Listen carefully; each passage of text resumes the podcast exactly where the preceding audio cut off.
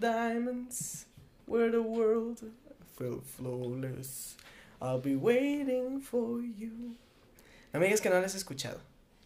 Y si ustedes amigos se preguntan por qué iniciamos este episodio tan melódicamente, pues porque necesitamos happy thoughts al principio porque nos vamos a inundar de mucho terror. Bienvenidos a un nuevo episodio de Cine Chelas, yo soy Karina Mejía y aquí con su melodiosa voz me acompaña Charlie Acevedo. No, no es cierto.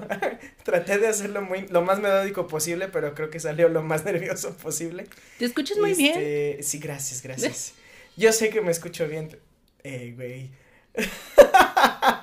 ok, ustedes no, no lo saben, pero acabamos de escuchar una puerta este, rechinando a lo lejos. Muy tenebrosamente. Muy para darle el mood a esta tercer edición de Terror para Dummies. Eh, yo me sigo considerando un dummy para, para este tipo de cosas y logré ver, voy a decir película y media. De alguna manera. Es un gran avance. Es un gran avance. Sin embargo, este, traigo dos películas para este, para este podcast y una es sorpresa para Cari y Muy para bien. ustedes. Así que si quieres saber qué película es la sorpresa, quédate hasta el final porque este puede que o sea un final de este de Avengers o puede que sea un final de Spider-Man Homecoming, ¿no? Entonces tú vas a poder decidirlo, tú ya sabrás si te quedas o no. Y bienvenidos, yo soy Charlie Acevedo y pues vamos a darle, Cari. A comenzar. Bienvenidos, ¿qué les sirvo? Claro. Las cinechelas. Las Cinechelas con Karina Mejía. Y Charlie Acevedo. Aquí hablamos durante una hora Mm, o dos, a veces más. de cine, sus géneros, Directores, actores, la cartelera. las que nos gustan, las que odiamos y por supuesto, De chelas. quédate porque de que hay chela y hay tema, lo hay.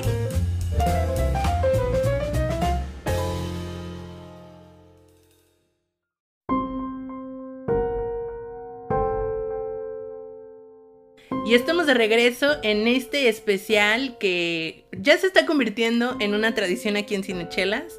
Nos encanta el terror para dummies porque sí somos medio dummies para el terror, pero aparte el terror está chido porque se pueden sacar muchas cosas. Pero antes de que todo comience, queremos exhortarte, querido amigo cinechelero, podcastero, que te vayas corriendo a nuestro perfil de Instagram, arroba cinechelas, porque a partir de ahora, toda la tercera temporada de Cinechelas es dinámica, interactiva, 3D VR. Entonces queremos que al mismo tiempo que nos escuches estés así scrolleando en tu celular, ah, llenándote de referencias, etc. Entonces ahí en el link de nuestra bio en Instagram vas a encontrar un enlace que te va a llevar a una página en donde encuentras todo el material del que hablamos en el episodio que escuchas en este momento.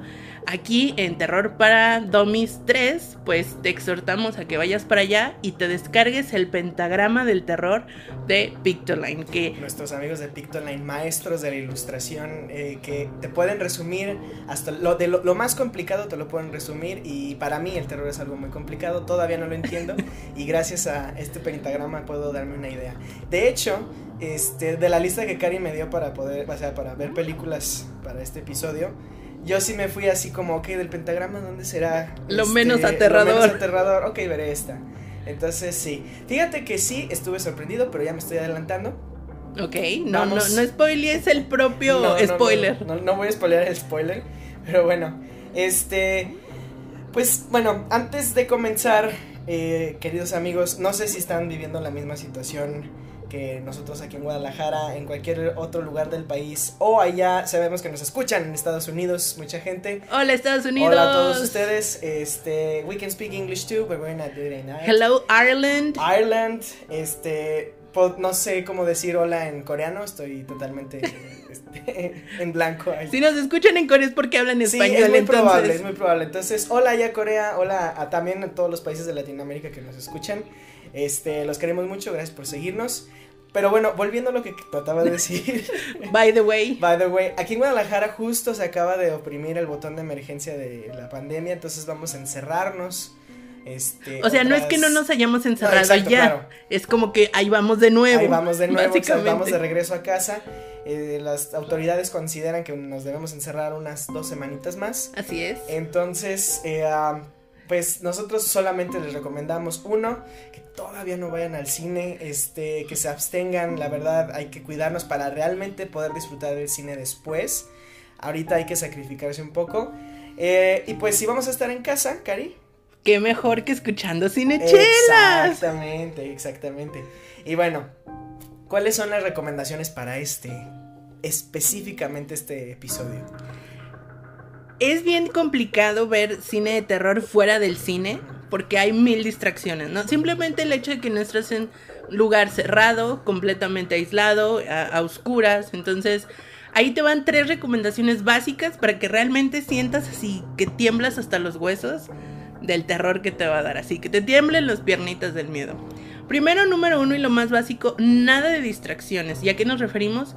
No comida, no otras personas, porque es bien, o sea, es súper común que la otra persona, si también está sintiendo miedo, así que te empieza a codear o te empieza a hablar o ya quiere ir al baño, entonces, ¿quieres disfrutarla realmente? Vela solo. Y con eso, obviamente, nuestro compañero inseparable, el señor celular, lo pones a dormir un ratito o esperas a que se termine de descargar, pero vaya al señor celular. Consejo número dos, y de preferencia, eso es muy complicado, yo lo sé, hay que ver las películas de noche o en un lugar oscuro. Ahí te lo dejo a tu consideración. Si la quieres ver de día, chido, pero vete a un lugar oscuro para que puedas sentir la atmósfera de la película. Y ya así, el número tres, así porque estás comprometido con el episodio y con la película, ve la película con audífonos. Yo apliqué en una cierta película de la que vamos a hablar el día de hoy estas recomendaciones y déjenme decirles que sí surtieron efecto. Yo debo decir que no seguí absolutamente ninguna de las películas. De Dime, Charlie, duras penas pude ver una. De hecho, este, em, yo procuré hacer algo más y, y, ver la película, ¿no? O sea, de hecho sí le puse atención porque te clavas, o sea, luego ya verán, ya hablaremos bien de las películas, pero no, hay una parte de morbo en este género que es así como de, ay, es que, o sea, ¿qué está pasando, no? Sí. Pero sí fue así como de, ay, va a pasar algo, entonces voy a voltear a hacer algo aquí en mi celular.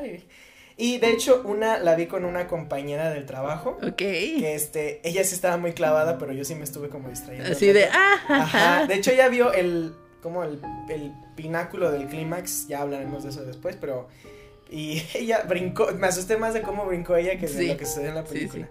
Y este, bueno, la, los audífonos no, no, tampoco. No, o sea, no. Yo sé que es demasiado. Miren, eh, si no nos has escuchado antes, si no has escuchado que te recomendamos, obviamente, que te lances a los episodios anteriores de Terror para Domis 1 y 2, que los enlaces los encuentras ahí en el link de la descripción en Instagram, arroba cinechelas. Charlie, su género menos favorito es el terror. O sea, de verdad, él te ve todo lo que tú quieras menos terror. Entonces yo sé que para él son episodios complicados. Muy difíciles, sí. Este, ténganme paciencia. Este, voy a aceptar sus recomendaciones como lo que son. Y ya está ahí. y probablemente pues este tome alguna, ¿no? ok. Pero bueno, vi una película que tiene que es como de la época, pero no, todavía no, no coman ansias, ya voy para allá. Hold on. Y como siempre les recomendamos que a partir de esta tercera temporada todas las películas de las que estaremos hablando las analizamos a través del método 35. ¿Cuál es el método 35, Charlie? Es el del episodio 35, obviamente. Así es. Así que ve a nuestro bio, dale clic en el link que está ahí y vas a poder encontrar ahí directamente el episodio 35 para que veas de qué estamos hablando. Bueno, escuches de qué estamos hablando. Y veas también, porque puedes descargar. Sientas, eh, huelas, eh, de repente hablamos ahí de, otro tipo de, de sensaciones. Pero bueno, pues vámonos allá, Cari. Esta primer película, bueno, creo que hay otra parte de la gente que está esperando que hablemos de otra sí, cosa. Yo sé. Antes de empezar ya, este, tenemos aquí dos maravillas, amigos, que vamos a estar catando durante la película. Dije, si tú ya escogiste las películas, déjame escoger las cervezas, por favor. Claro que sí. Y, este, la verdad, traemos una colaboración legendaria, legendaria. Entonces, pues, iniciemos. ¿Entre qué cervecerías creen ustedes que, se, que se hizo esa? Esa, esa unión. Está muy interesante porque a raíz de lo que ya hemos comentado del año de pandemia, que ojalá no sean dos. Esperemos que no. La década de la pandemia no manches. No, por favor, que se quede en un solo año, ya, que se arruine solo uno. Quédense en casa. Ah, obviamente las cervecerías han tenido que recurrir a estas alianzas ya que eh, ha escaseado la materia prima desde diferentes lados, ¿no? El lúpulo, la malta, este, así. Entonces han surgido colaboraciones muy interesantes y la que tenemos el día de hoy, híjole. Ya, ya no quiero decir más. los ojos, pero vamos allá, vamos allá. Primero, vamos con la primera película, recomendación, este, crítica, eh, combinación de muchas cosas de este episodio que debo decir que sí es una gran sorpresa para mí. Igualmente para mí, ciertamente. Y estamos hablando de Host de este año, se estrenó este año 2020. Ah, es del director Rob Savage y su elenco son gente totalmente, totalmente desconocida. Yo no conozco ni una sola persona de estas personas. Hailey Bishop, Gemma Moore, Emma Lewis, o sea, nombres completamente desconocidos. Y espero que, la verdad, varias de esas figuras me parecieron interesantes, yo creo que podríamos seguirlas viendo. Y si ustedes checan el pentagrama, esta película pertenece a lo de lo paranormal. Y bueno, primero de qué trata. Básicamente es un grupito, un grupete de amigos que dado grupete. un grupete de amigos que dado la pandemia. Se juntan por Zoom, como seguramente ustedes ya lo están haciendo, ya no están saliendo a los bares, por supuesto ya que están quedando en casa se juntan por Zoom para hacer una especie de sesión espiritista, como esas que hacía la, la bruja del 71 con este toda la, la, maldita vecindad, con toda la vecindad del chavo. Entonces, este, pero hacerla por medio de Zoom. Y pues ustedes saben que en este tipo de películas, quien le juega al vergas, sí, sale, sale mal, pues sale muy mal. Entonces, esa es la sinopsis a grandes rasgos. Y porque 2020 aburrido en tu casa porque no invocamos a los espíritus por Zoom, o sea. Ajá, o sea, ¿qué, qué, qué haré? ¿Cocinar algo o este arriesgar mi vida jugando algo tipo la Ouija, no? No, por es muy fácil la decisión, Charlie, por Dios, ¿cómo, cómo lo dudas? Yo sí, todavía hay cosas que no, ay, no entiendo. Y de hecho, bueno, debo, hay que iniciar la película, la película, el de hablar de esta película diciendo que hay muchos puntos muy, bastante cliché de la película, o sea, hay Totalmente. cosas que dices, ay, ya va a ser esto, ¿no? Y de hecho, mientras yo la estaba viendo con mi amiga, era así como de, ay, güey, seguro va a ser esto. Sí, no manches. De hecho, mientras más nos hablábamos, más aligeraba así como la, la tensión. Pero yo me puse a pensar, ahí, sí, son cliché, pero como está puesto en un formato tan distinto, que en este caso es, ay, ¿cómo decirlo? Fue grabada por medio de Zoom. Literalmente. Literal, es que no sé, yo creo que sí debieron haber hecho algo de postproducción ahí, pero... Yo creo que en em, cierta medida sí la hicieron, pero como está en este formato como informal, y lo digo así como entre comillas, creo que se puede pasar por alto. Y ahora sí entramos de lleno con, con esto que nos comenta Charlie, a la parte técnica de la película, ¿no? Las partes bien interesantes porque muchas veces uno puede ver la película y decir, pues está chafísima, ¿qué, qué mérito tiene esta película, no? Pero déjenme contarles que Host es una película que nace en plena pandemia. Sí, si tú no viviste el año 2020 y ves esta película, muy escasamente vas a poder darle el valor y, el feeling que esta película te brinda, porque ¿quién no ha estado con sus amigos en una charla de Zoom durante este año, no? Entonces, el director dirige a los actores en esta ocasión desde Zoom los actores tuvieron que hacer sus propias instalaciones de iluminación, les dieron un webinar así de cómo hacer los efectos especiales cada quien en su casa con las cosas que tenían. Entonces, eso para mí honestamente se me hace como un gran logro. super logro, porque no logras apreciar como ese ah, ese feeling amateur podría decirse en, en, la película cuando muchas cosas pudieran haber salido mal. Exacto, exacto. Sí, de hecho, yo sí creo que debe haber algo de post o este porque realmente está tan bien logrado, o sea, las o sea, primero todos ya nos ya sabemos cuál es el sentir de una cita de Zoom, ¿no? una reunión de Zoom. Pero el, de, el que empiecen a pasar las cosas que pasan este, a las personas que están viendo. Y de hecho hubo un momento en que dije, ay, alguien va a salir de repente va a decir, este, no se crean todo en una broma, ¿no? Algo así de repente. Pero de repente, o sea, usan esta, esta extensión, yo quiero decir, del found footage, así como ese estilo del found footage. Eh, con el shaky camera y luego cosas que no te muestran y cosas que sí, cosas que se ven blureadas, o sea. Y luego hasta usan parte de que los filtros o los backgrounds que puedes poner en... Y que este, detectan el ajá, rostro. O sea, todas esas Ajá. cosas es así como, de, no mames, la parte del rostro creo que fue lo que más miedo me. Ajá, Porque está muy filtro. real, porque aparte lo hemos visto como en estos, estas compilaciones que hacen de. Snapchat o cosas así, de que el filtro capta un rostro detrás de ti Ajá, y te estás es así, así como, como de, ah, what the fuck.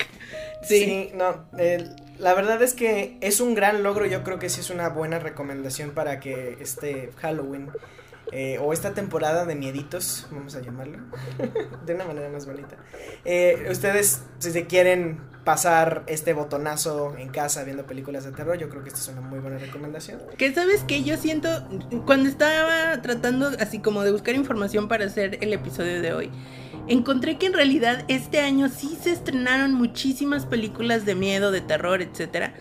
Pero yo creo que el feeling en general de la población mundial era como evitar este tipo Sí, de claro. contenidos debido a que ya estábamos viviendo una película de, terror, en la vida real. Masiva, ¿no? Sí, claro. Entonces como que estratégicamente se fueron ignorando estos contenidos, pero resulta que sí hubo como varios estrenos este, importantes en ese sentido.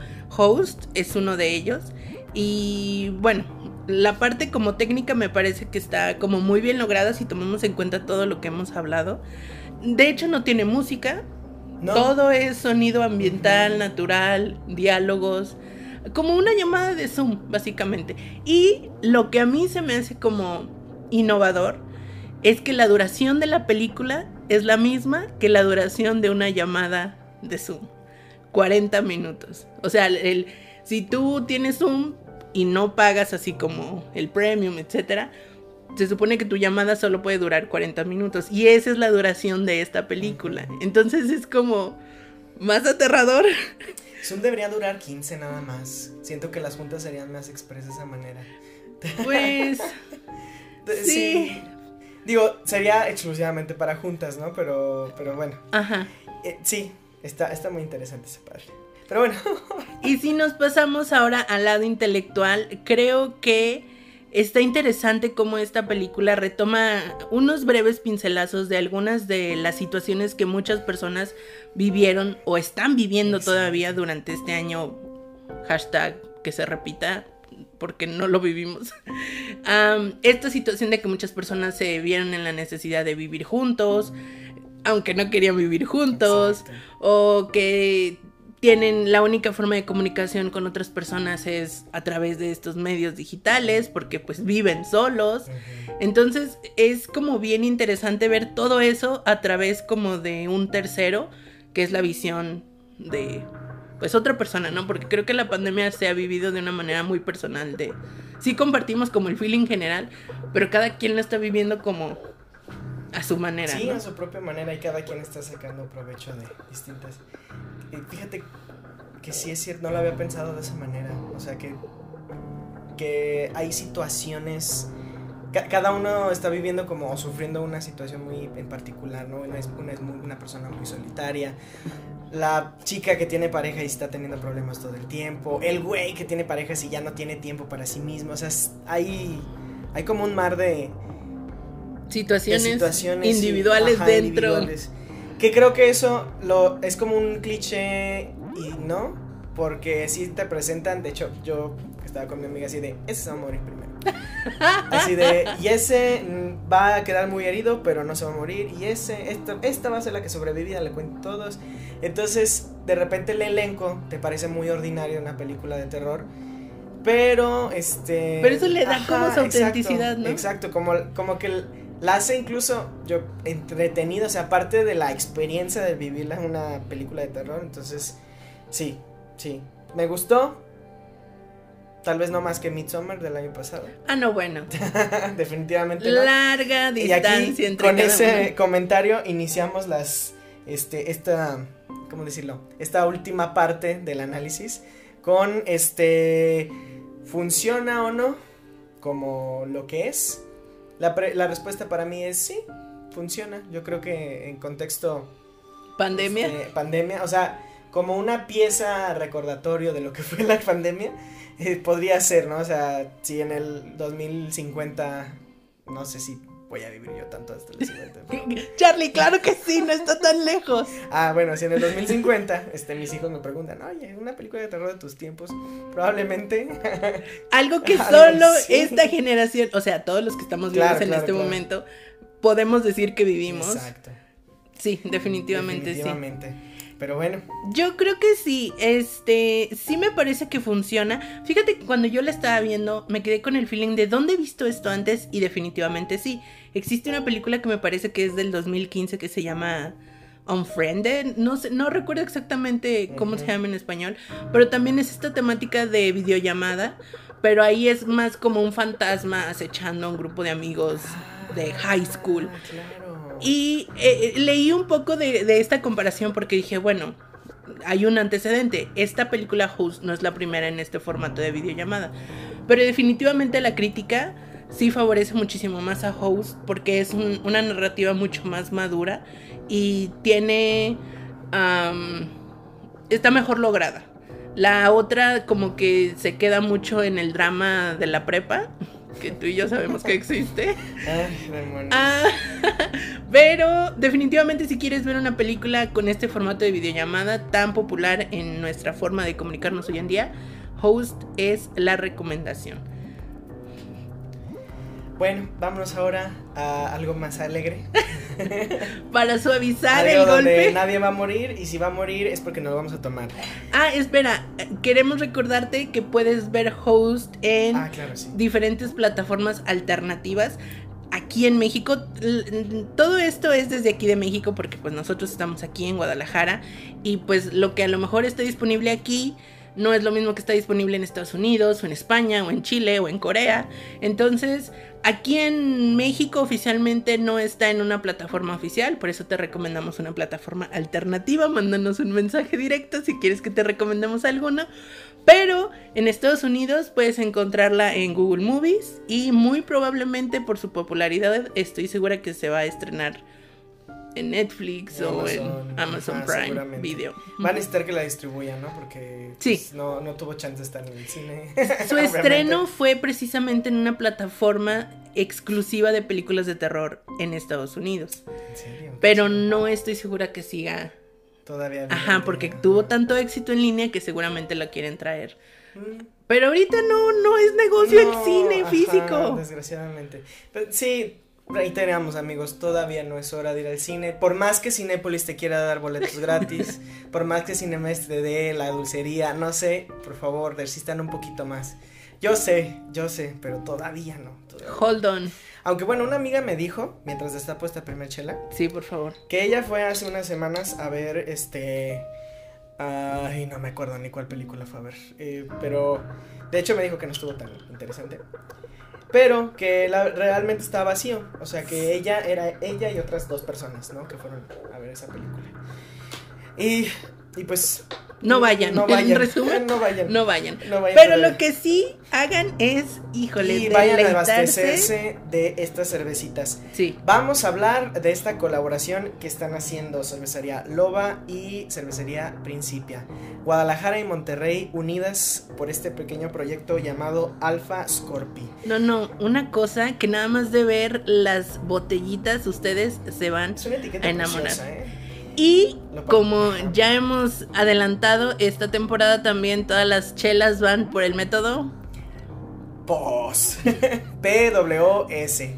Parar, oler, olfatear y saborear. Vayan a ese episodio antes de seguir. con esta Observar. Observar, olfatear y saborear. Me faltó, me faltó una obra. Dijiste oler y olfatear. Oler y olfatear. Bueno, es que el- yo soy más olfativo que, que, este, que ¿Qué, visual. qué visual? Qué interesante, ¿no? Un diseñador que es más olfativo que visual. Pero bueno, no vamos a hablar de eso ahorita. Vamos a hablar de esta chelototota que ya nada más de estar tapando me está dando una idea de qué vamos, de qué vamos a probar. Eh, las dos son eh, Wild Happy Grape Ale. Voy a traducir de una manera muy, muy Canal 5 lo que dice. Este, salvaje con muchos lúpulos, este, ale de, de uvas. Eh, esta colaboración también se forma con eh, Salva Vive, que pues, bueno, no estoy seguro de quiénes son, pero ah, este, según la etiqueta están procurando llevarla a un nivel más hacia... eh, entregarlo al mundo del vino, ¿no? Que este, tenga estas notas más como los vinos, entonces oliendo la botella todavía no percibo como todavía la gran cosa, sí huele muy rico, pero pues voy a servir. Mientras sirvo, vayan al episodio 34, perdón, de, de nuestro podcast donde pueden escuchar santo y seña de cómo probamos las chelas aquí en Seña Chelas. Y bueno, wow, no me esperaba este color, ¿eh? Para, nada. O sea, la etiqueta me vende una cosa y la chela es totalmente otra. Este, estoy viendo un color dorado, casi como lager, pero un burbujeo no tan característico de una cerveza. De hecho, la, la densidad del cuerpo, así que mientras hago algo de turbulencia, ya se fue la espuma, ya no está aquí. En el aroma hay algo de lúpulo, sí, pero siento más como algo maltoso. Huele como un poquito a pan de, este, de masa madre, ¿no? De hecho, Cari, te voy sirviendo la, otra parte para que. No manches, es que tenemos que empezar ya. A probar esta cosita. La verdad es que la botella sí te destantea un buen. no esperes que yo esperaba ni de clara ni de traslúcida. ¿Tú qué esperabas con la botella? Cuando me dijiste ale, yo esperaba algo ambarino, cafezoso. Pero bueno, a lo mejor es el efecto de las uvas. Vamos allá. Cheers. Ok, entonces vamos a oler. Ya les dije que huele. ¿A ti te parece a qué huele? Wow. Ok. Nada de lo que yo esperaba. ¿Qué es esto? Muy bien. Ah, bueno, cabe aclarar, creo que esto no lo hice antes de que nos sirviéramos esta chela, que eh, esta primera, porque son dos cervezas, esta primera es la que se produjo aquí en Guadalajara en la fábrica de cervecería Loba. La siguiente, ya eh, conforme avanzamos el episodio, es la que se hizo en Monterrey con cervecería Principia. Entonces, vamos a comparar, vamos a ver cuál nos gusta más. Esta mm, tiene ligero, un ligero, una ligera acidez al final. Eh, es bastante fresca. Bastante, más para esta época del año. Exacto. Aunque sí se me antojaría así como hacer una especie de como un, iba a decir un brindis, ¿no? no, o sea, algo más formal, eso me hace como una cerveza para algo formal. Este, así como alguien se graduó, alguien se tituló, este, ya y me divorcié. La etiqueta está Charlie. Ay, lo siento. sí, para algunas personas el divorcio es un motivo de celebración. Exacto. No, pero además la botella está así, de etiqueta de manteles largos, está preciosa. Realmente súper aplauso y súper saludo a los diseños, diseños, a los diseñadores de las etiquetas de las dos botellas porque están, están muy chidas. Chulísimas. Y la chela, la verdad es que está muy rica. Este, probablemente sí me tomaría una, una más. No sé, que lo voy a hacer obviamente porque hay que probar la de Monterrey. Pero bueno, vamos a seguir. Ya, ya vimos lo, alegre de este episodio, ahora vamos a lo... Ah, no Bueno, em, vamos a hablar ahora de una película que Caribio y yo, honestamente, solo he visto el detrás de cámaras chingoncísimo. No sé si tú lo has visto, pero. No, yo no vi el detrás de cámaras. que empieces, vamos a hablar de The Invisible Man, que eh, tengo entendido que no tiene tanto que ver con el monstruo clásico de Universal, ¿verdad? Así es, es.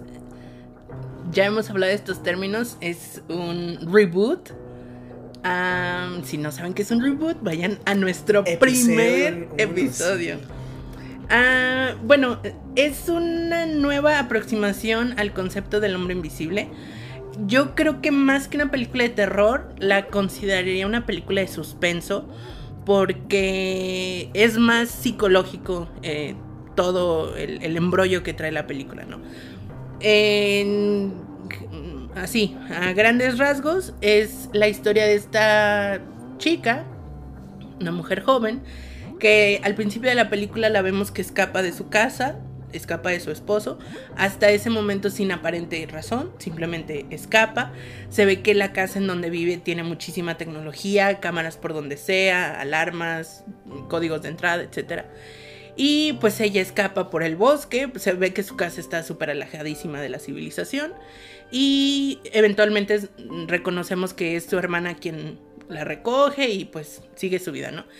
Entonces ella así como que tiene una psicosis tremenda de que su esposo la está persiguiendo o la va a encontrar en donde se está quedando en casa de un amigo.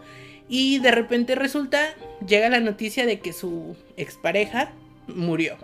Y ella así como, claro que no, está vivo, esto es una trampa. Entonces toda la película va con ese discurso de que ella siente que la sigue persiguiendo, de que está ahí y precisamente de ahí nace el término de hombre invisible, porque ella siente que está ahí, ah, de repente se empiezan a mover cosas, de repente este, siente que alguien la observa, pero pues físicamente no hay nadie ahí, o sea, visualmente no puedes decir ahí hay alguien. Y ahí es cuando todo el mundo la empieza a tirar así como de, girl, you're mad, o sea, estás loca, ¿no? Y está como interesante en ese sentido porque hay un momento en el que dudas si realmente le crees o no le crees a esta chica. Y eso me parece como un logro muy interesante de parte del guion. Vamos a entrar a la parte técnica de la película. Porque sí te construye muy bien eh, como la psicología de, de este personaje en donde dices, es que a lo mejor realmente sí está muy zafada y está imaginando cosas, o sea, y a lo mejor al final va a resultar que ella estuvo loca todo el tiempo y está en un psiquiátrico, no sé, algo así, sin demeritar por supuesto a ninguno de los pacientes de estos centros eh, hospitalarios. Ah, pero sí, o sea, tú esperas de que decir así como, bueno, a lo mejor sí fue toda una alucín de ella. Pero va transcurriendo la película y resulta, spoiler alert, que no estuvo loca, que sí, que el esposo no estaba muerto y que en realidad estaba usando un traje que lo hacía invisible, porque este don era como un super genio de la óptica y la tecnología. Entonces inventó un traje con el que se volvía invisible. Y el, rollo psicológico de todo esto es que es un vato súper posesivo que jamás en la vida la iba a dejar que se fuera y que era como la única mujer que, le, que lo había rechazado entonces sobre ella, ¿no? Entonces viene como toda esta contraparte de que todo, o sea, de que realmente ella no tiene una prueba para, para que le crea nadie y por eso al final termina en la cárcel y muchísimas cosas, ¿no? Luego viene de por medio un contrato en donde él, al haber muerto, entre comillas, le deja todo su dinero, pero hay una cláusula, una cláusula donde dice que si ella comete algún crimen, se le revocan todos esos derechos, ¿no? Entonces, bueno, viene una serie de circunstancias en donde se pone en tela de juicio todo lo que ella ha dicho y todo lo que ella dice eh, de que hay alguien ahí. Pero no les quiero spoilear el final. Sí, vayan y véanla. Vayan y este, véanla, sí. ¿Dónde la podemos ver, por cierto? Esta película la pueden encontrar, gracias a Dios, aquí en México en Google Movies. La puedes consultar, rentar o comprar desde YouTube o te puedes ir directo a Google Play y en la parte de películas la puedes encontrar. Sí, qué chido, ¿no? Que ya se había unido. O sea, bueno, YouTube y Google ya tienen unidos hace rato, pero está muy fácil nada más buscar el nombre incluso de la película en, Google, en YouTube y pum, sí. chacalaca. Ves el tráiler y ya si te emociona, pues... Eso está chido. Una lectura también como intelectual, me suena con lo que me estás diciendo, es que es, hay ciertos hay ciertos rasgos que la gente deja en nosotros, sobre todo esta gente que nos ha hecho daño, que no se van incluso si se murieran. Eh, o sea, tomando en cuenta de que sí, esta parte de que si estuviera muerto, este, a lo mejor esa psicosis no la deja, no la deja ella en paz, ¿no? Entonces, eh, o sea, ¿qué tanto daño puede, puede Puede causar, sí, claro. Y, un, un aspecto también súper relevante que me parece que retrata la película de una manera muy concisa, porque literalmente la llaman loca, es esto, que es más fácil llamarle a una mujer loca que creer su historia de terror, literalmente, ¿no? Y me habla mucho del movimiento feminista, claro. ¿no? O sea, este, el, todo el, el, el movimiento del yo sí te creo es por una razón, ¿no? O sea, sí. es porque de repente se crea a estas personas que son víctimas de acoso, de violación, de todas esas horribles cosas que sufren las mujeres en, hoy en tiempo y que es, desgraciadamente todavía sufren, o sea, lo hicieron y todavía lo están haciendo. Este, y simplemente queremos como que este, hacer que esos hombres son invisibles, ¿no? O que esas, o esos acosadores o esos perpetuadores son invisibles, o sea, es, es una muy buena metáfora. Yo creo que por, por el lado intelectual funciona bastante bien. Y creo que ese es uno de las de los aspectos muy interesantes del cine de terror. Podemos recurrir al método clásico del jump scare y, el demonio y la criatura que te persigue y dices, bueno, pues sí, ¿no? Pero también está esta otra parte del cine de terror que atañe más a lo psicológico, en donde podemos crear metáforas extraordinarias, súper profundas y muy, muy nutridas de significados que van directamente a miedos mucho más profundos y mucho más, pues ahora sí que aterradores, ¿no? Reales. Sí. ¿no? O sea, cosas reales, qué horror. Ay, no, pero bueno. Un dato curioso de esta película, y creo que es, es yo lo veo así como un, un, diamante que, que se ha pulido por mucho tiempo y con muy buenos acompañantes. El director es Lake Wannen, que bueno, es un hombre no tan conocido, pero resulta que él ha trabajado en colaboración con James Wan desde las películas de Saw. Él, de hecho, es un actor que es el que sale en la primera película de Saw, el que no se corta el pie, si lo recordarán. Es, es, el otro, el que mete la mano en la taza de baño. Bueno, ese es él. Spoilers. Ah, no Spoilers. También eh, sale en Insidious. Entonces, ella trae una super trayectoria trabajando desde los dos lados de la cámara en estas producciones de terror.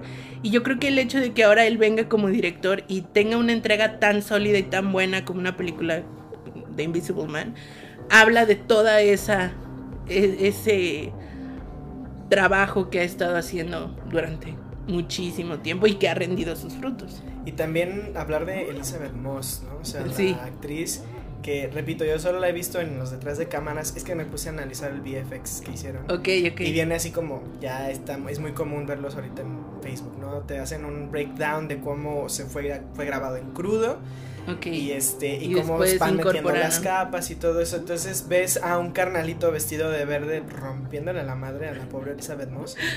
sí. Y es así como de wow. O sea, y, en, y después te muestran la escena ya montada. Y es así como realmente no está ahí. O sea, bueno.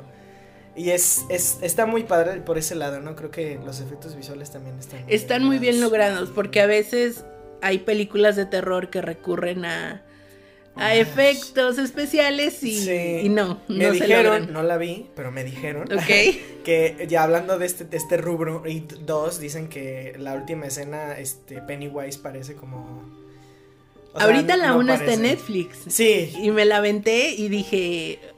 O sea, ya la había visto en el Ajá, cine y la volví a ver. Y La fuimos a ver juntos al cine. Sí, sí, Esa película la vi como cinco veces en el No, cine yo- con diferentes yo no sé cómo personas. la pude ver una. Pero bueno, este, y, pero dijeron que, o sea, la primera que no se compara a la segunda, que la primera realmente está Mucho mejor. Mucho mejor.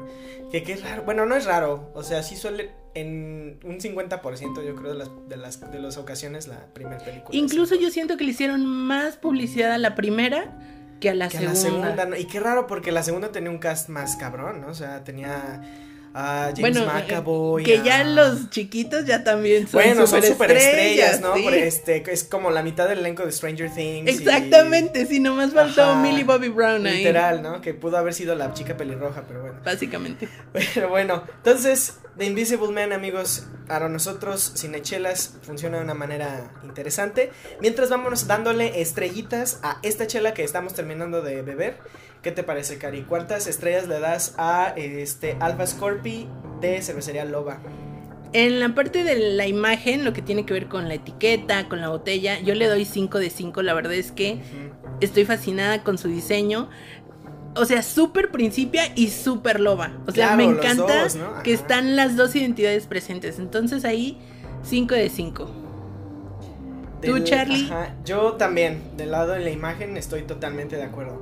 Ahora, a la vista, el cuerpo se me hace bien raro, o sea, único, ¿no? Este, siento que más bien me estoy tomando una especie como de champán.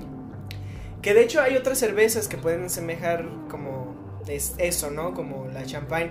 Afortunadamente no el sabor, yo detesto, bueno, no lo detesto, pero no me gusta mucho el, el sabor de la champaña, se me hace muy X. De hecho, no, no sé por qué a los McRae les gusta tanto. Pero, este, el color es, es muy interesante, ¿no? Dorado yo le daba unas 5 estrellas también de ese lado. Sí. Eh, a aroma, ¿tú qué dirías? Fíjate que no es tan aromático. Ajá, es cierto. Mm, pero no me desagrada que no sea tan aromático. Creo que es un buen balance porque cuando lo pruebas, ahí está la intensidad, ¿no? Sí, de hecho. A mí me gusta así que huela como este pan, este... Como de a levadura. madre. Ajá, muy rico. Sin embargo, pues por el aroma, yo sí esperaba algo como algo más guau, le daría unas cuatro. Muy bien. Ajá. Eh, del sabor, yo, híjole. Yo te voy a decir, yo la verdad sí le doy 5 de 5 Sí, de porque estoy muy complacida. Uno, porque es muy refrescante, no esperaba que fuera así de refrescante Exacto. sin ser amarga, porque es un poco ácida, pero no cae en el amargor de una IPA, por ejemplo. Exacto. Eh, eh, sí, no, o sea, es.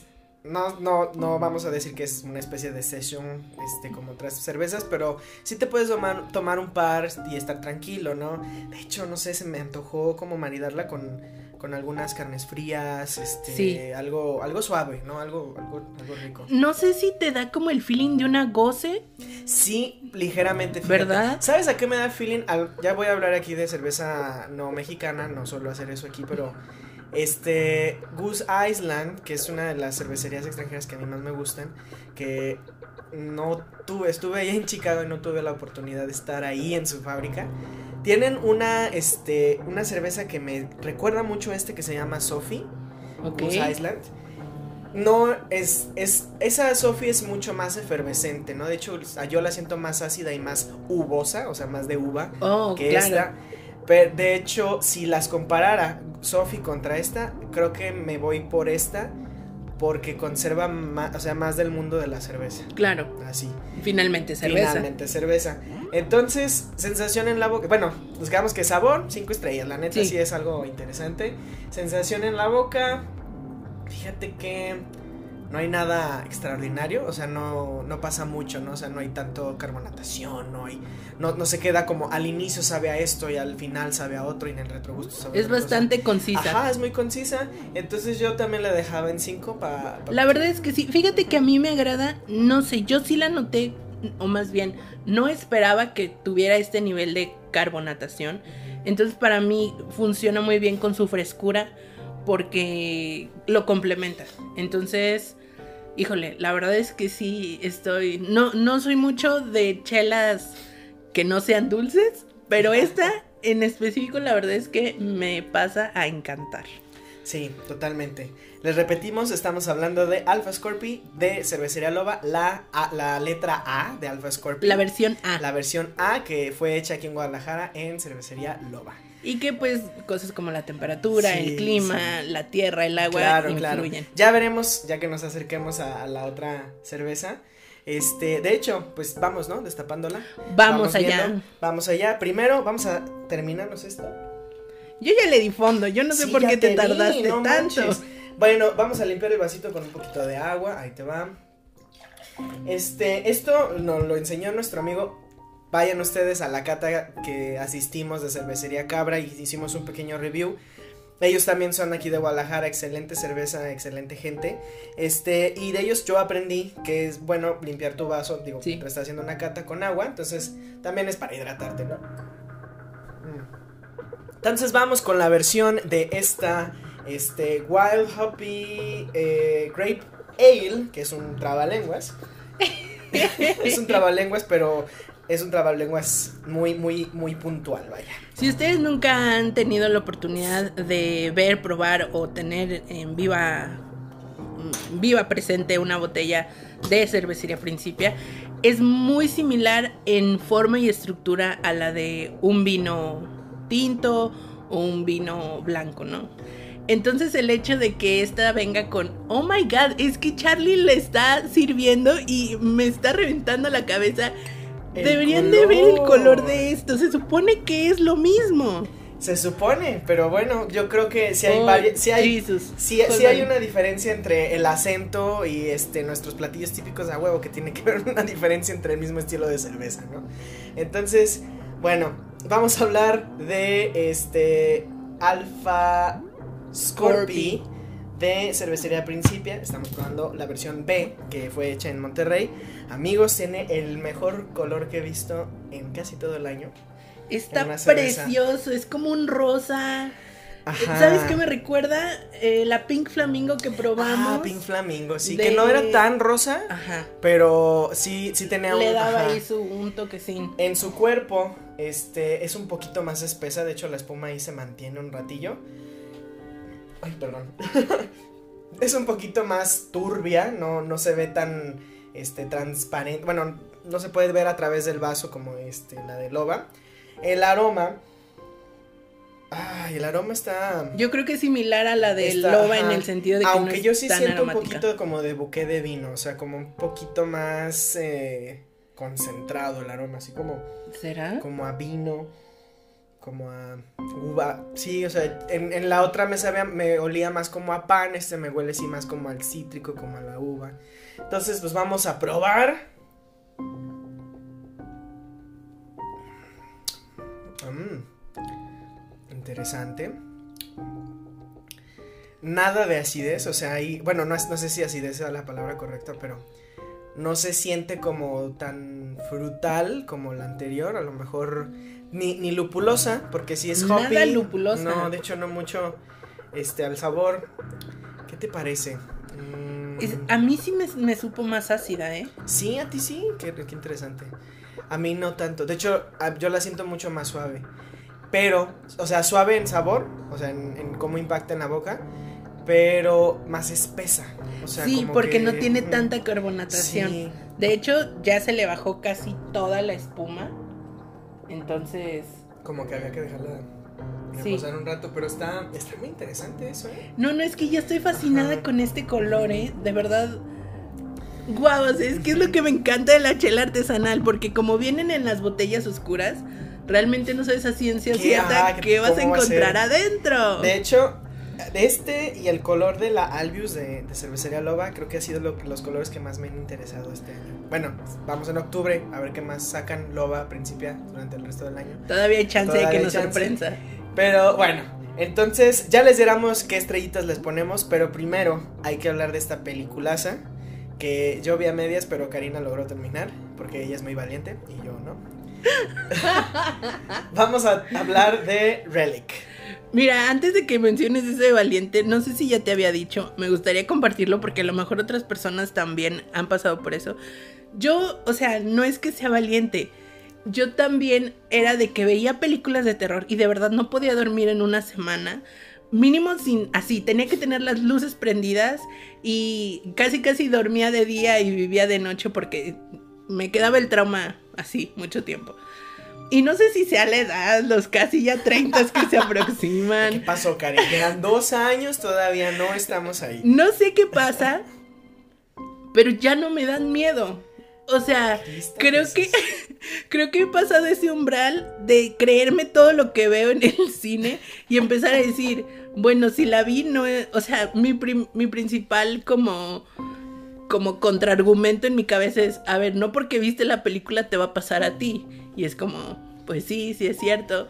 Y ya, ahí quedó. Entonces, creo que esto surgió mucho porque empecé, un día vi este Hereditary en, que estaba en Amazon Prime y la vi como cinco veces, entonces como que perdió ese efecto terrorífico que, que es, bueno, Hereditary, ¿qué les puedo decir? Y, y, a partir de ahí, todos los fines de semana empezaba a ver dos o tres películas de terror en casa de mis primos porque mi primo traía como el feeling de ver películas de terror. Entonces yo así como, a ver, ¿cuál le recomiendo? ¿Cuál ya vi que me asustó? Y literal le saqué como mi más grande arsenal de películas de terror. Y volver a verlas era como, ah, pues ya no me da tanto miedo. Sí, no, así como que... veo la cara de Charlie como tratando de convencerse de lo que le digo. Tratando de convencer, pero por ejemplo, yo soy fan de Del Toro, ¿no? Y Del Toro tiene algo de eso, ¿no? sé en, su, en sus pininos, o bueno, Pero el terror de Del Toro es súper Es muy romántico, exactamente. Entonces, no sé. No es un Ari No, exacto. No, no es Ari definitivamente no. y Charlie, gracias. No, definitivamente. No, pero, este, por ejemplo, yo si diera otra vez Midsommar, que no estoy seguro, o sea, no, no sé si pueda ver Midsommar otra vez. Este tal vez ya no sería tan sorprendente, ¿no? O sea, como o impactante visualmente, ya no, ya no va a ser, ah, se cayó y se partió su madre, ¿no? O sea, spoiler alert. Spoiler alert. no les estoy diciendo quién, ¿no? O sea, ni cuándo, ni, cuándo, ni cómo, ¿no? Ni dónde específicamente. Pero bueno, entonces, no sé, yo prefiero seguir teniendo Seguir con la duda. Sí, seguir con la duda. Este, pero bueno, Relic eh, ¿qué, ¿Cómo empezamos con Relic? A ver, este, ¿por dónde quieres abordar? Yo creo que Relic es un muy buen ejemplo de esto que mencionábamos antes, de la gran oportunidad que tienen las películas de terror para crear metáforas hiper profundas y muy trascendentales porque específicamente con Relic, todos hemos pasado esa, lo mencionábamos ahorita, esa parte de empezar a ver que el tiempo pasa, que ah, vienen las nuevas generaciones y que las anteriores pues se van yendo, ¿no?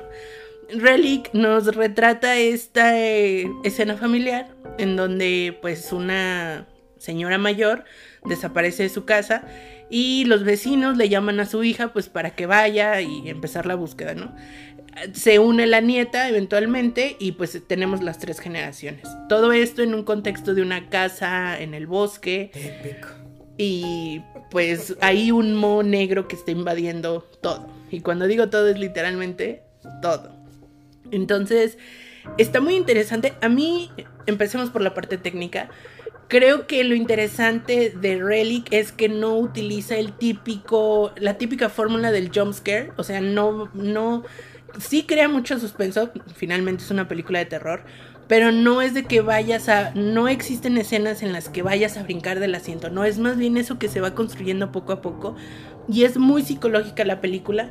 En el sentido de que no no se explica al 100% todas las escenas. Hay escenas en donde dices, ¿qué pasó aquí?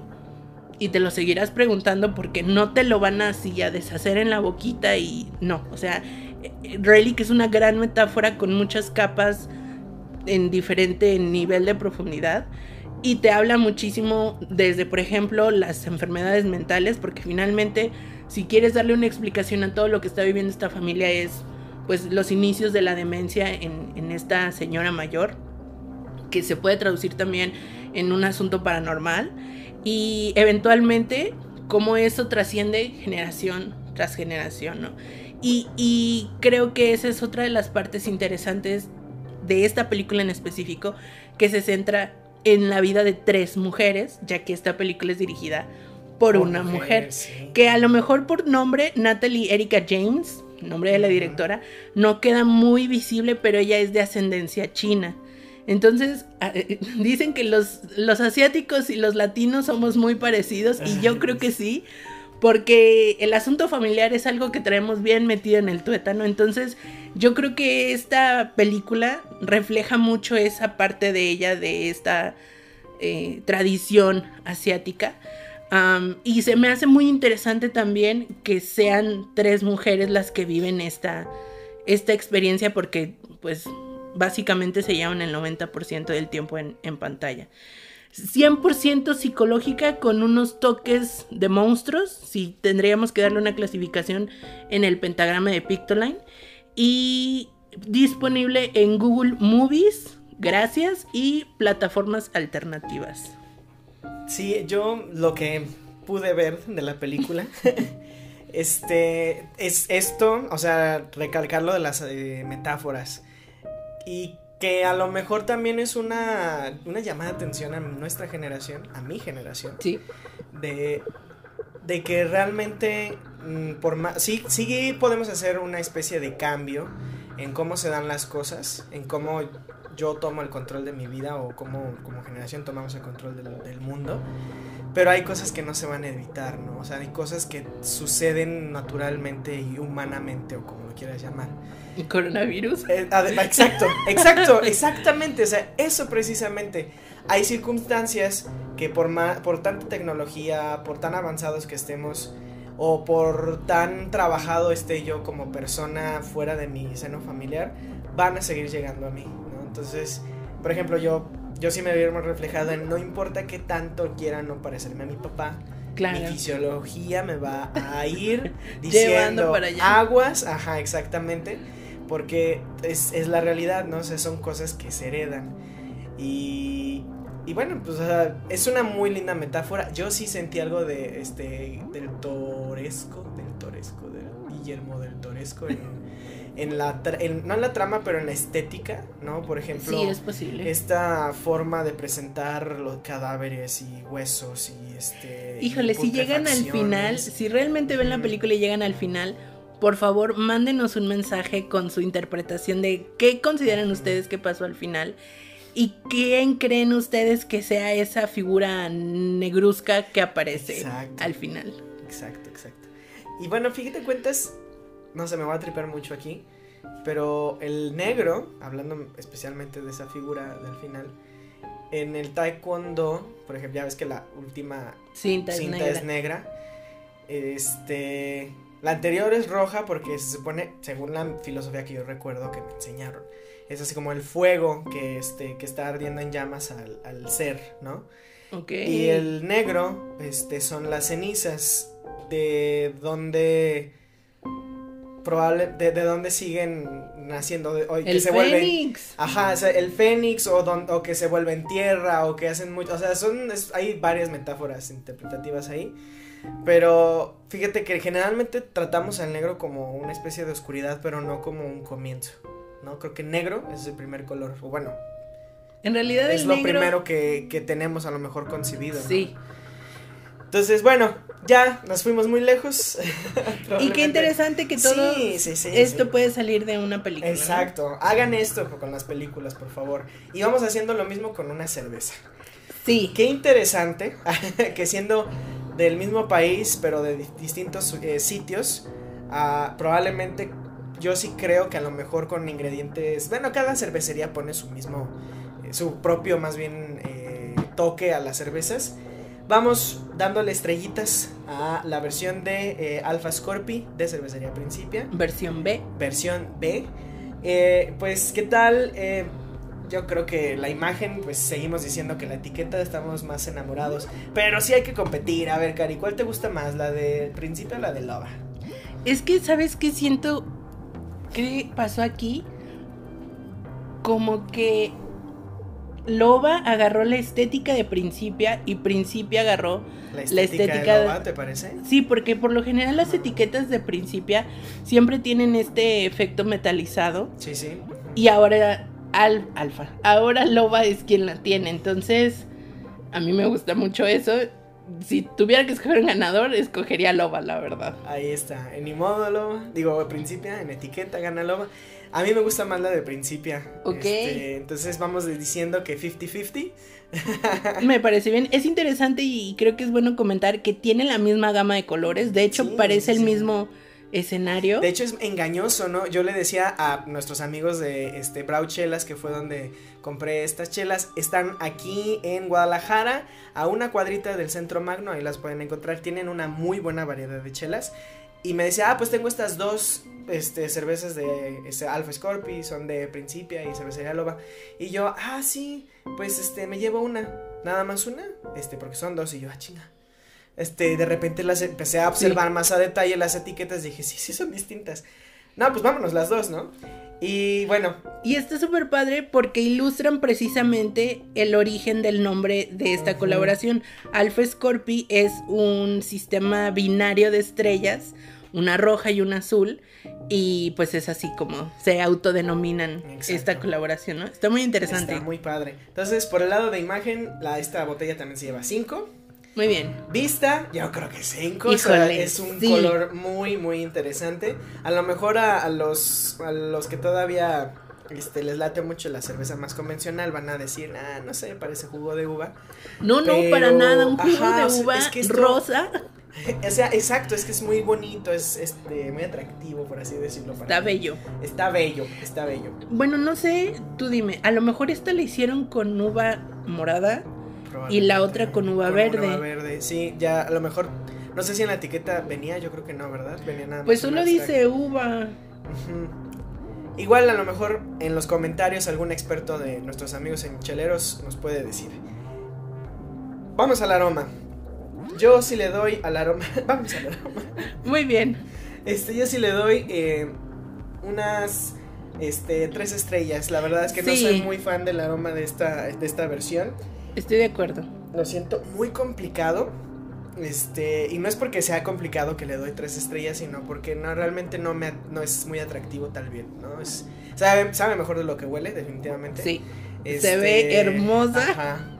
Se ve muy bien, pero no, el aroma está como muy, pues no, no muy interesante. Entonces por ahí ¿Tú qué le dabas? Bueno, ya le dimos 3 de 5.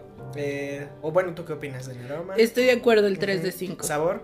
Sabor no me desagrada, pero si tuviera que escoger, me quedaba con la de loba, la verdad. Neta, sí. Sí, es que creo que fue muy buena la combinación entre el nivel de carbonatación y de acidez de esa.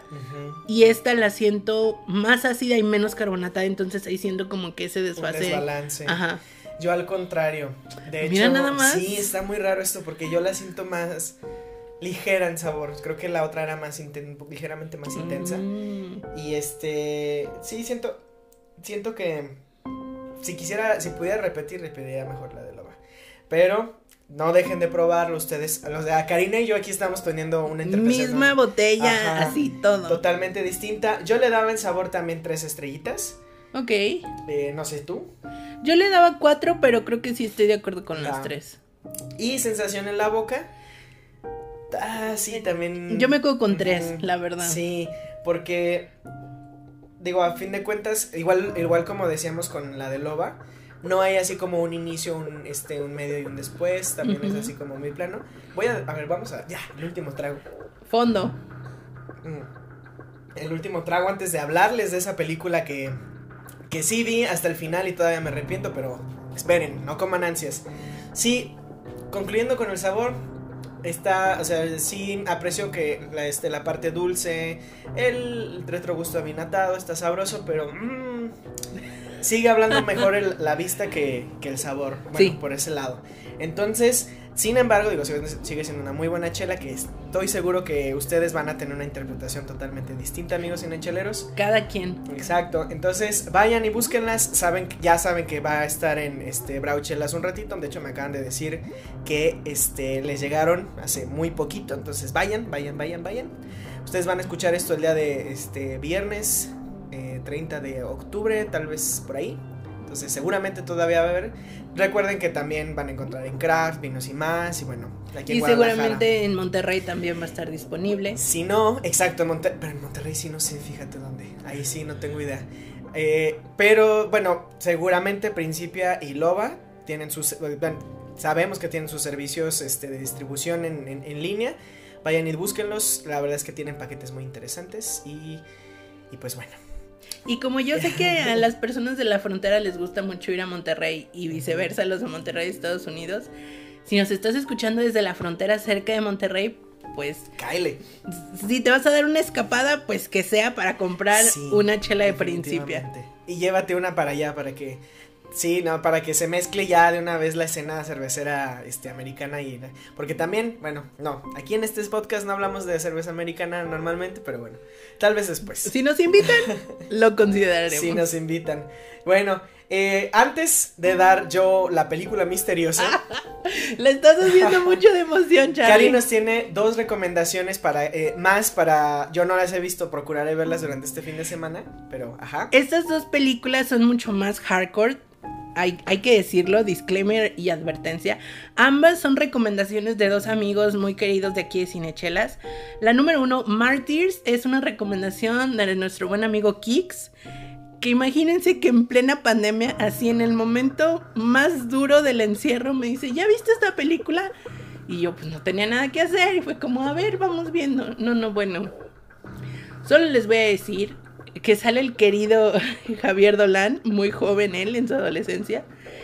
Eh, Martyrs es una película aguas. Hay un remake, obvio, hollywoodense del 2015-2016.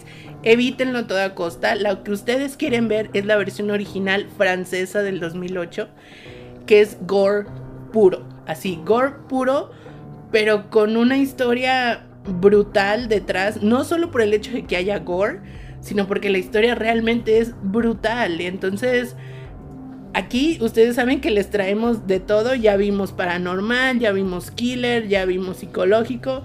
Si tú eres fan del gore, Martyrs es una película que tienes que ver sí o sí.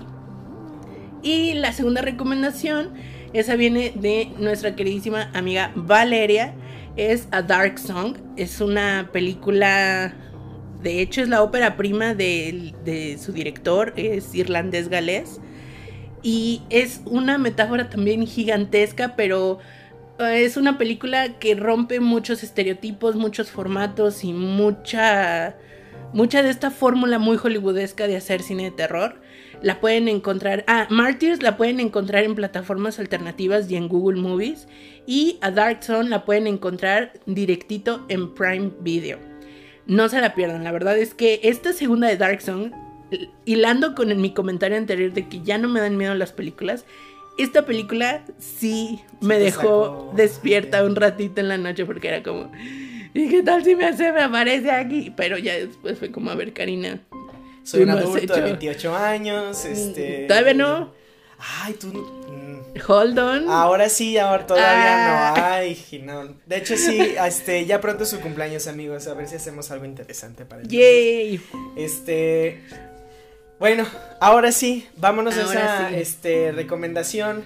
Tú decides si esto es una escena post créditos de Avengers o si es este post créditos de Homecoming, pero Karina, mm, te voy a confesar que antes de decidir hacer este podcast específicamente, eh, ¿Este episodio? Este episodio. Eh, antes incluso de empezar la, la tercera temporada, ¿no? De, de, decidir de que íbamos a hacer ya la tercera temporada me puse a ver esta absurda película llamada El Halloween de Hobby de este Adam, Sandler. Exacto.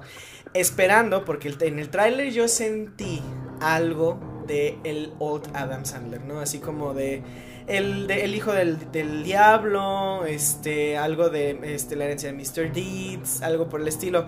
Dije, ok, sea que me voy a sentar a ver, voy a ver algo absurdo, voy a ver algo así, ya sea. Pero todo ambientado en Halloween. Entonces, para ustedes, gallinas como yo, que no quieren ver una película este, de terror. De terror en serio, intelectualmente, pueden tomar esto como una recomendación, pero no esperen, definitivamente no esperen. Este, una excelente película, ¿no? Va a haber humor de ese que ya saben que hace este muchachillo. Y muchas, muchísimas referencias al Vox Populi alrededor de la festividad del Halloween, ¿no? Este, tradiciones gringas, este, disfraces, referencias. Hay por ahí de repente alguna especie como de referencia a historias de asesinos seriales, a hombres lobo, vampiro. Está, o sea, es una mezcolanza increíble de cosas como que Adam Sandler le dieron. Así, aquí tienes un chingo de lana como para decorar tu casa con Halloween. Dale. Date. Entonces, eh, no es una buena película, pero de repente te saca una risa. Si tú sabes, eres fan de Adam Sandler, esta está mejor, es la mejor de ese estilo de comedia que ha hecho en un rato. ¿okay? Eh, ah, obviamente, pues no se le compara a este Uncut Gems, porque pues Uncut Gems hasta ahorita. No es de él. No es de él, exactamente. Y pues en el reparto salen muy pocas personas conocidas. Si viste Modern Family, sale eh, Julie Bow, que hace al personaje de ay, Claire en Modern Family. Mm. El peor personaje que existe, pero a mí me cae muy gordo, pero sé que tiene que existir, ¿no? Fíjate que yo no vi la película, pero sé que salen sus hijas y su esposa. No sé en qué papel. Ni idea. No sé qué, yo no sé qué ni momento. cómo ni su hija ni su esposa. Pero bueno, también sale Noah eh, Shatnap, que también es parte del elenco de Stranger Things, y de repente le pone como que ese feeling de, ah, sí. Entonces, repito, para ustedes gallinas, Carinas McFly, que no quieren ver todas estas otras recomendaciones que ya hicimos, prende tu Netflix, que es original de Netflix, este, Ahí va a estar y puedes ver esta cosa, reírte un ratito o horrorizarte de lo mala que está. Eh, tú decides. Tú decides, tú decides. Y vamos cerrando, Cari. Muchas gracias por habernos acompañado hasta este momento del podcast. Si, si te acordaste un poquito, uh, está bien, no pasa nada. Siempre puedes darle pausa y continuar en el día si lo estás escuchando de noche. Te recordamos que las cervezas que degustamos el día de hoy son una increíble colaboración entre cervecería Loba y cervecería Principia. Y también este, decirles que estamos en redes sociales, obviamente, ¿no? Claro. Como nos podemos ir sin decirles eso. Nos pueden encontrar en Instagram, eh, arroba cinechelas. Yo soy y siempre soy Charlie Acevedo. Me puedes encontrar también en Instagram como arroba charlichelas, ya sin el blog. ya, no, ya no voy a confundir Instagram ya nunca. Muy bien. Este, un placer traer este episodio que tanto me cuesta trabajo hacer para ustedes. Espero que lo aprecien y hasta pronto. Yo fui Karina Mejía, no sabemos si mañana sea un ente paranormal ahí que salga de la televisión, pero hasta el día de hoy que nos escuchas, sigo siendo yo. Eh, me encuentras en Instagram como arroba Karina Mejía Picie. Te recordamos también nuestro perfil de Instagram, arroba cinechelas, en donde el link que está en nuestra bio tiene todo el contenido del que hablamos el día de hoy, el pentagrama de horror de Pictoline, gracias Pictoline, ah, donde puedes encontrar la cerveza, todo, todo lo que hablamos aquí lo encuentras ahí. Y si eres buena onda y quieres mandarnos un audio de voz, también ahí en el link de nuestra descripción puedes encontrar hasta abajo, hasta abajo, hasta abajo el botón que te lleva directo para grabar el mensaje. Nosotros con mucho gusto lo esperamos. Quejas, sugerencias, reclamos, todo es bienvenido mientras sea para hablar de cine y de cerveza. Y pues esto fue y hasta hoy Cine Chelas. Quédense porque pues todavía no hemos pensado qué vamos a decir en esta parte, pero de que va a haber este Cine Charlie Chelas, lo habrá. Bye bye.